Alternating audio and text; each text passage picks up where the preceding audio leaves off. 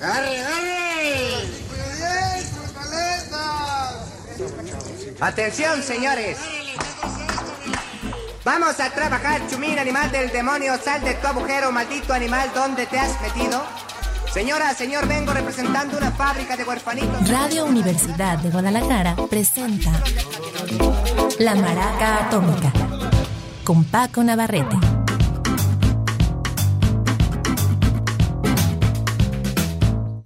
¿Qué tal? Muy buenas tardes, bienvenidos a La Maraca Atómica. El día de hoy estamos presentando una maravilla, una, una colección de piezas que acabo de, pues, conocer en realidad, para ser bien sincero, pero que me llamó mucho la atención, me voló la cabeza. Estamos hablando siempre que hablamos de música, eh, digamos, popular, cercana al rock, o digamos con una mentalidad un poquito más eh, cruda que la música eh, pulida del pop. Vamos, estamos hablando entonces de rock, de funk, de soul. Y em, hay un momento en que tenemos que darnos cuenta que la, el racismo eh, estadounidense, en realidad el racismo en todos lados, pero en, en, particular de Estados Unidos, también se transmite en la manera en que se clasifica la música, desde la manera en que era eh, transmitido por radio por muchos años y era, digamos, vendido por los departamentos de marketing, de mercadeo, de las disqueras chicas y grandes. Y eh, a lo que voy es, había siempre y siempre ha existido una separación no, no obvia que es racial. Es decir, si estamos hablando de música negra, estamos hablando de, de, música religiosa, pues de gospel y de música más bien eh, romántica o de música de una era, pues es el, el soul o, el rhythm and blues, en otro caso el blues, cuando hablamos de música un poco más digamos, eh, originaria, aunque no original, pues, pero una de las primeras este, músicas con personalidad propia. Y si hablamos también de música netamente blanca, pues empezamos a hablar de la campirana, pues ya es el country, el pop, y, y, demás géneros. Últimamente estas barreras se han diluido un poco, no crean que por completo, y más que nada porque la música negra ha demostrado tener una potencia, una calidad, una profundidad tal pues que finalmente los blanquitos terminamos por, por adoptarla, muchos de nosotros como, como nuestra música favorita y otros incorporándolo a otros géneros, eh, digamos, un poco más eh, escasos de melatonina, más blanquitos. Y todo esto va porque en, desde que el rock se empieza a separar de su original, de su, de su padre, digamos, el rock and roll, de alguna manera se asume que es una música de blancos, muchas veces tocando en esencia lo que era una música negra, el blues, el rhythm and blues, sobre todo toda la primera oleada del rock inglés y luego la respuesta norteamericana y así por demás. Y vamos viendo cómo se empieza a separar eso del soul y del funk. Pero resulta que llega un tipo que rompe todas las expectativas eh, negro, pero no del sur de Estados Unidos, sino al contrario, del extremo de la, de la costa oeste y también del norte, es decir, del noroeste, de Seattle, Washington, llega James Marshall Hendrix, Jimi Hendrix, y rompe con muchas de estas barreras. Y no es que lo hiciera de una manera, digamos, políticamente consciente, simplemente era. Él es un tipo que siempre disfrutó de eh, muchas canciones de mucha música que podríamos considerar totalmente blanca del folk y del country eh, blanquito. No era el único, eh, gente como Ray Charles mucho antes ya lo hacía, pero él lo incorpora de una manera orgánica en su música y además es una época eh, de experimentación con psicotrópicos que resulta en todo este movimiento interesantísimo de la psicodelia. Poco después, el funk de James Brown es adaptado por un combo caótico llamado Parliament Funkadelic, que tenía entre sus integrantes a un músico verdaderamente dotado, un guitarrista llamado Eddie Hazel, que era un maestro también de, la guitarra, digamos, psicodélica, en su caso adaptada al funk. lo podemos notar mucho en esta banda Funkadelic. Y uno piensa que es lo único que pasó. Hendrix más hacia el rock, Hazel más hacia el funk. Y paren de contar, fuera de algunos experimentos eh, aquí y allá de alguna banda eh, que intentara medio meterse dentro del soul o el funk hacia los terrenos del rock. Pero entonces sale una compilación ya hace varios años. Yo la pesqué porque ahora hay un reeditado de esa colección que me parece que es como del 2000, 2002, llamado Chains and Black Exhaust, Cadenas y Humo Negro. Y es una compilación de bandas de rock psicodélico norteamericano, estadounidense pues, y muchas de ellas totalmente desconocidas, al grado de que esta primera colección ni siquiera traía las famosas mm, notas de, solapa de portada o librito de notas, porque ni siquiera había gran eh, investigación o gran eh, búsqueda de, de de dónde era cada una de estas bandas. Por lo tanto, no tengo mucha información, pero creo que la música habla por sí misma. Eh, la, compilación la alteré para hacerla de un modo cronológico y de tal manera ir, notando algunos cambios o evoluciones que hay desde una neta psicodelia del 69 hasta el ya el funk con toques todavía rock del 77. Iniciamos con LA Carnival, el carnaval de Los Ángeles, que sí era carnaval, pero no, no era de Los Ángeles, al parecer era una banda lo único que sé es que era una banda oficialmente de funk y soul de Omaha, Nebraska, es decir, perdidos básicamente en el ombligo si no quisiéramos ser tan soeces como para decir en el sobaco o de a tiro, en donde la espalda pierde su dulce nombre, del mundo de Estados Unidos, Omaha, Nebraska, eh, que originalmente se llamaban la banda de soul de Leslie Smith, que era su integrante más conocido entonces. Como, como tal, como LA Carnival solamente duraron dos años, del 68 al 70, más o menos, sacaron únicamente tres sencillos y después, ya muchos años después, ya cuando sale esta compilación que voy a mostrar a continuación, sacan una compilación de, eh, de la sola de la banda llamada ¿Te gustaría hacer una pregunta? Would you like to pose a question? Vamos a escuchar de LA Carnival de 1969 un sencillo titulado Blind Man con el que iniciamos este especial de rock negro aquí en la Maraca Atómica.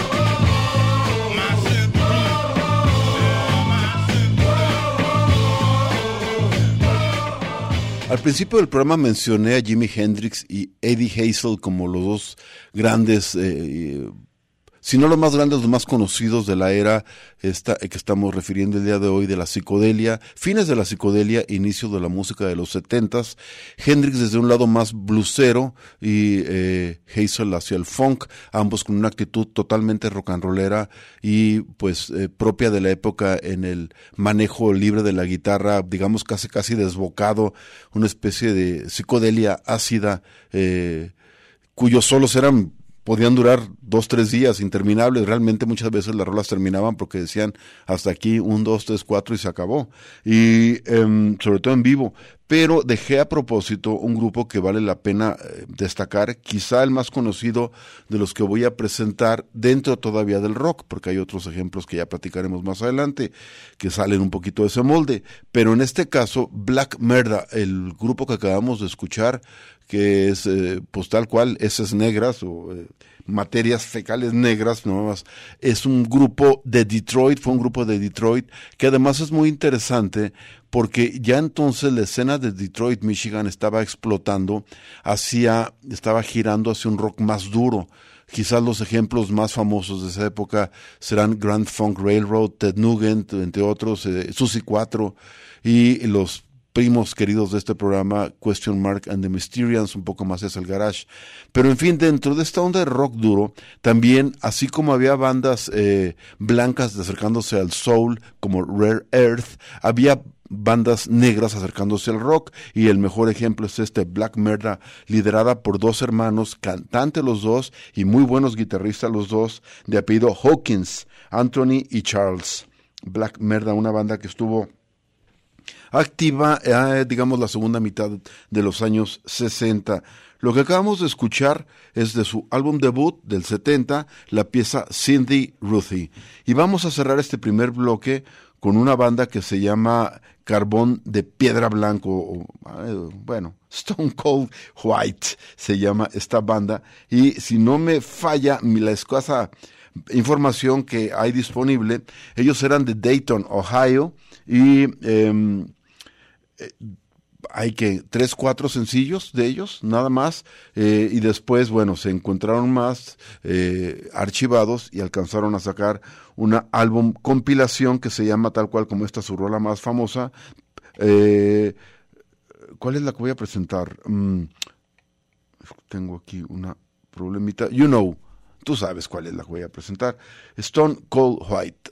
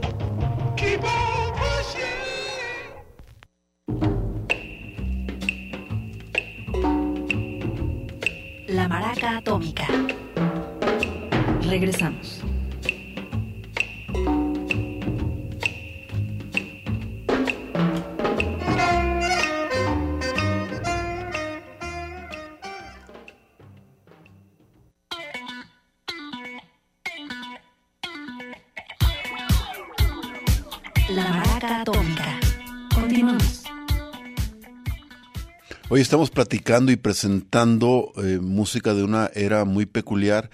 Eh, bueno, la era no es tanto peculiar, sino la música es peculiar, porque se trata de rock eh, negro, rock tocado por compañeros afroamericanos de la música, que en un tiempo, justo cuando termina la psicodelia y empiezan todos los experimentos del art rock y demás de la de principios de los años 70, estos hombres eh, de alguna manera continúan el legado de Jimi Hendrix, que siempre es y será pues jefe de jefes, claro, es el que llegó a corregirles de nuevo la plana a los blanquitos, decirles dónde estaba la raíz y hacia dónde podía proyectarse la música con la mayor facilidad del mundo, que es lo que lo hacía a veces más desesperante y odioso para sus colegas, que no se veía que se esforzara en lo absoluto para hacer todo el, eh, los fuegos artificiales que podría lograr el señor James Marshall Hendrix.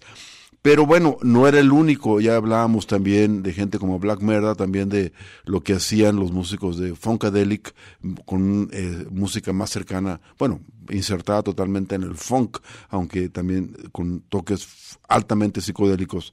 Pero no eran los únicos y hay una compilación eh, que ya tiene sus dos décadas, se llama Chains and Black Exhaust, eh, cadenas y humo de escape negro, que de hecho surge de una manera muy peculiar una serie de DJs y de gente muy clavada en, recopilar y de conseguir discos eh, viejos ahí en bodegas o en tiendas de segunda donde los pudieran conseguir coleccionistas serios de, de del vinilo eh, hicieron esta compilación y parece que las primeras versiones ni siquiera tenían créditos de, artistas y de rolas y por supuesto mucho menos las famosas eh, notas que vienen acompañando a este tipo de compilaciones fue al revés, luego de que una serie de gente que lo oyó clavados a su vez en la música, empezaron a investigar aquí y allá y empezaron a armar primero los nombres y luego pues ya de plano eh, algo de información de algunas bandas.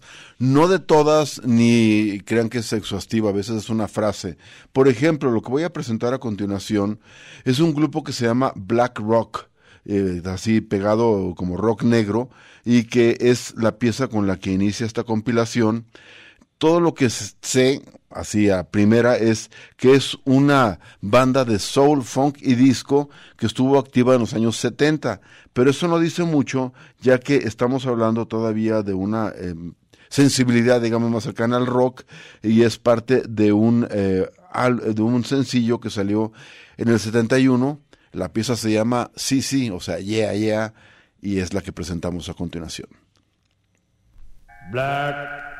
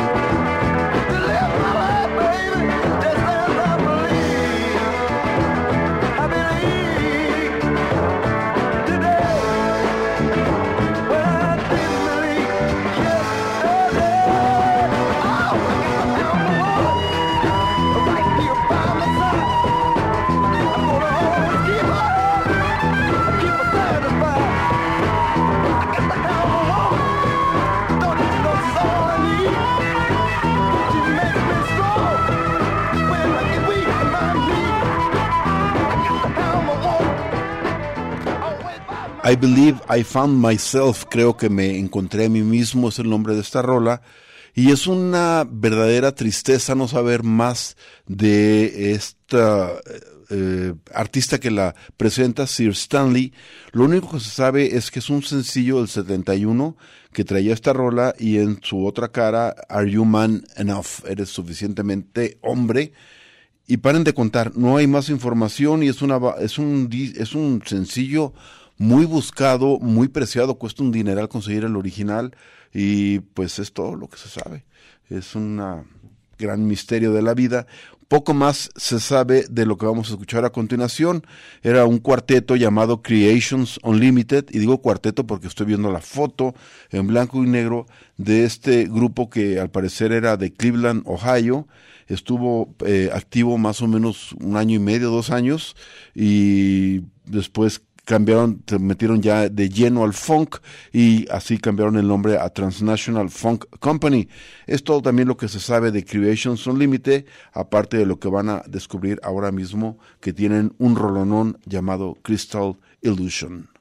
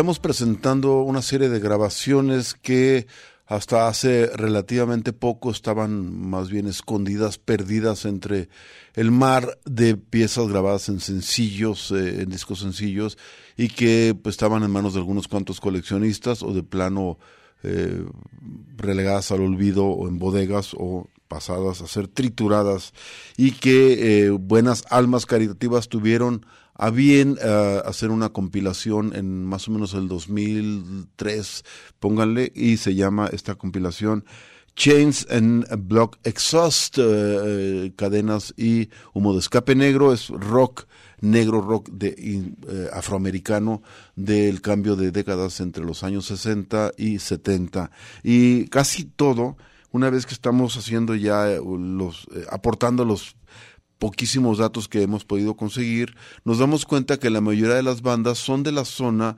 eh, que será oeste y sur de los grandes lagos, en específico los estados sobre todo de Michigan y de eh, Ohio. Eh, no es casualidad que también de ahí surge la primera escena de rock duro eh, en el mundo, que es la escena de Detroit, y que dio bandas de rock pesado que alimentaron la radio y los eh, estadios y los lugares de conciertos en la primera mitad de los años 70, y fue el germen de lo que sería después el heavy metal y todo el, el heavy rock y todo, eh, demás. Pero no nos vayamos eh, por las ramas, digamos, en esto vamos con Iron Knowledge, conocimiento de hierro, una banda de Johnston, Ohio, un quinteto para más señas y del cual no puedo dar más información, excepto que también tienen tres o cuatro sencillos, el primero de ellos del 1972 y es la pieza que vamos a presentar a continuación, Showstopper.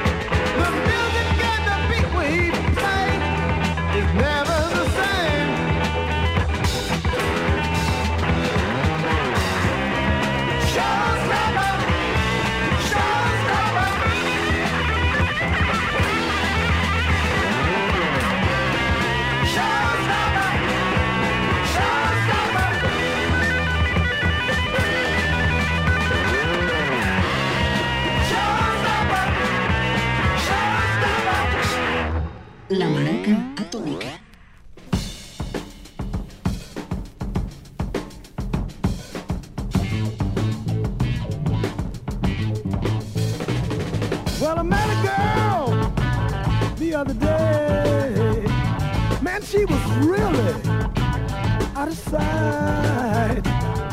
I wanted to make the right impression, yeah.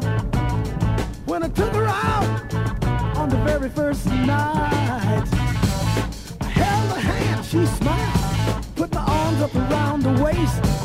Next thing I knew, my hands had slipped. She slapped me in the face.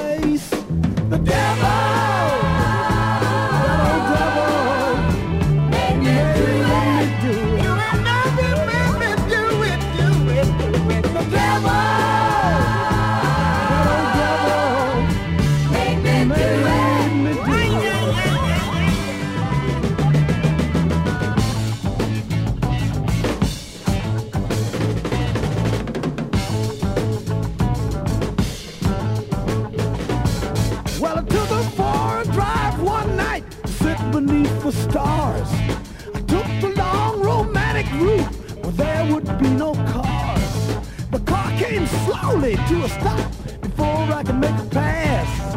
She looked at me and said, Yeah, I know. You just ran out of gas. I'm getting out of here. The devil, that old devil, made me do it.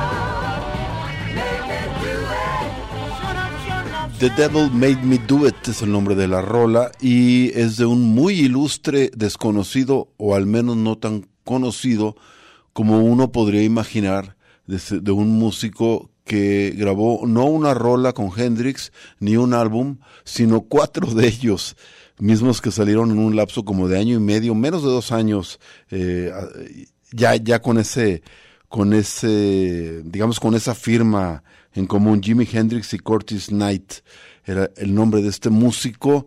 Es, creo que todavía sigue vivo porque eh, después se metió a escritor, incluso escribió una eh, onda autobiográfica de esos años que pasó con Hendrix.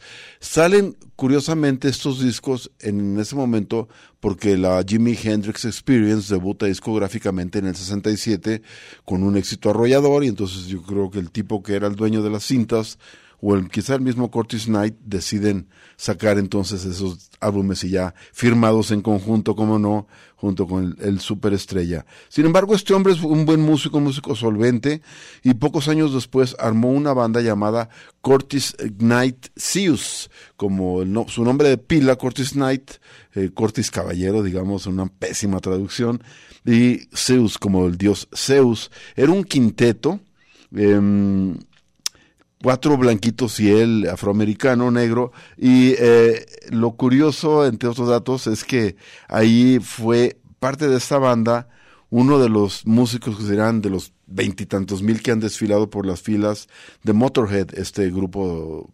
famosísimo metalero del simpatiquísimo Lemmy, quien sigue siendo o fue hasta que su, muerte el único miembro que permaneció eh, inamovible en, en Motorhead. En fin, Curtis Knight eh, nos presentó esta pieza que acabamos de escuchar, The Devil Made Me Do It, y ahora vamos con un grupo llamado Predicador, Preacher, eh, que pues creo que tampoco tengo nada, absolutamente información de este grupo. Al parecer sale en eh, 1973 esta pieza que se llama La vida es una apuesta, la vida es un juego, eh, Life is a Gamble.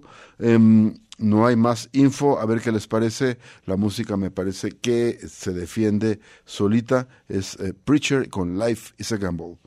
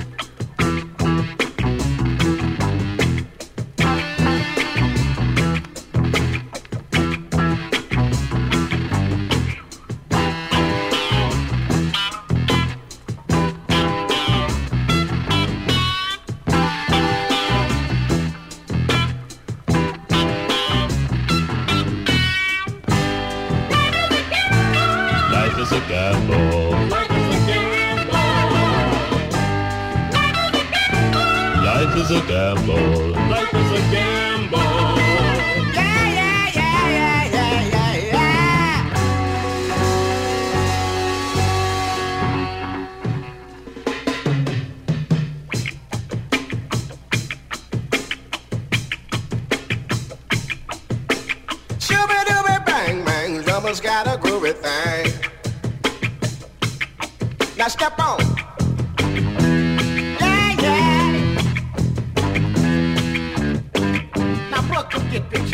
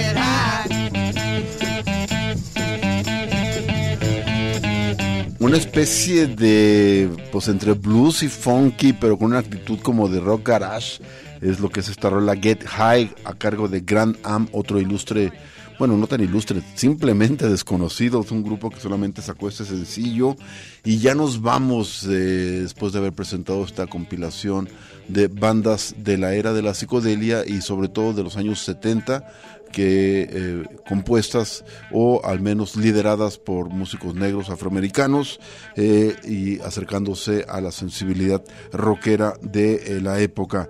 Vamos a despedir el programa con esta pieza, es de Jacobs Kelly, pero no es un nombre, sino el Kelly de Jacobs, así, bueno, a mí no me echen la culpa, es un posesivo por ahí en una S, y con esa vamos a despedir Funk Key, Alberto González en los controles, Paco Navarrete en el micrófono, les deseamos buenas noches.